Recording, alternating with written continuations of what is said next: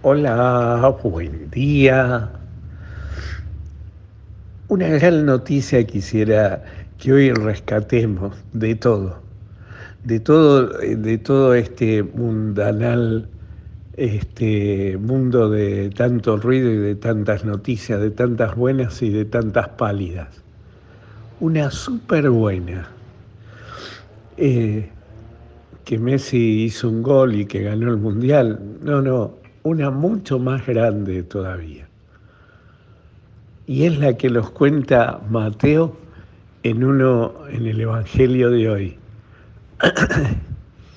¿Qué nos dice Mateo? Que Dios está con nosotros. Fijémonos lo que dice. La Virgen dio a luz un, un niño y le puso por nombre Emanuel, que significa Dios con nosotros. Dios no nos arroja a la existencia y se olvida de nosotros.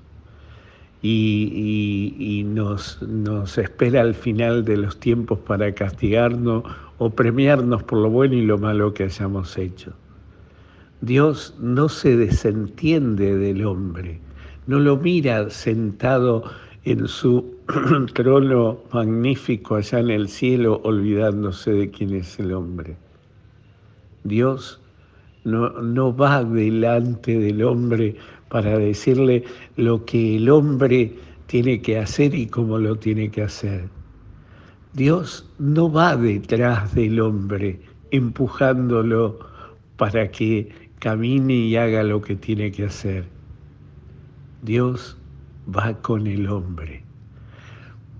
Dios con nosotros. Y esta es la gran noticia, que y si Dios está con nosotros, ¿quién estará en contra de nosotros? ¿Quién puede, qué puede alejarnos del amor grande de Dios?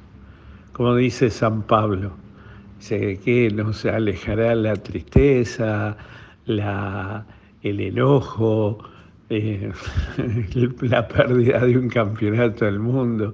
¿Qué nos puede separar del amor de Dios si Dios está con nosotros? Y esta es la gran noticia de la Navidad, de que Dios no es un Dios lejano y que por María y por la fe de San José se mete en este mundo, se hace uno con nosotros eso que tantas veces hemos escuchado a los políticos decir que se hacen uno con su pueblo y quieren sentir y vivir con su pueblo, esas mentiras que han dicho, solo Jesús se ha hecho uno con su pueblo, con el ser humano, y para que desde allí, desde la experiencia del encuentro con Él, poder rescatarlo y generar la propia felicidad del hombre.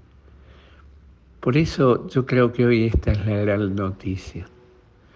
Dios no es un ser que viene a castigar, no es un Dios lejano, no es un Dios a un Padre ausente, sino todo lo contrario. Es Dios con nosotros, es el Emanuel, que se pone a caminar con nosotros que espera de nosotros la virtud de la fe y de la confianza en Él. El amor que Él nos tiene nos lleva a amar a todos y a servir a los demás. Pidámosle hoy al Señor que, como los discípulos de Maús, ¿se acuerdan? En la resurrección, quédate con nosotros, Señor, quédate con nosotros, no te vayas, seguí estando al lado nuestro a pesar de haciéndote uno con nosotros, a pesar de nuestras miserias, de nuestros pecados, de nuestras mentiras, de nuestros engaños, a pesar de todo, sigue tú siendo el centro de nuestra vida. Que el Señor hoy te conceda el maravilloso día, te llene de su gracia y te dé su paz y te conceda su bendición el que es Padre, Hijo y Espíritu Santo. Amén.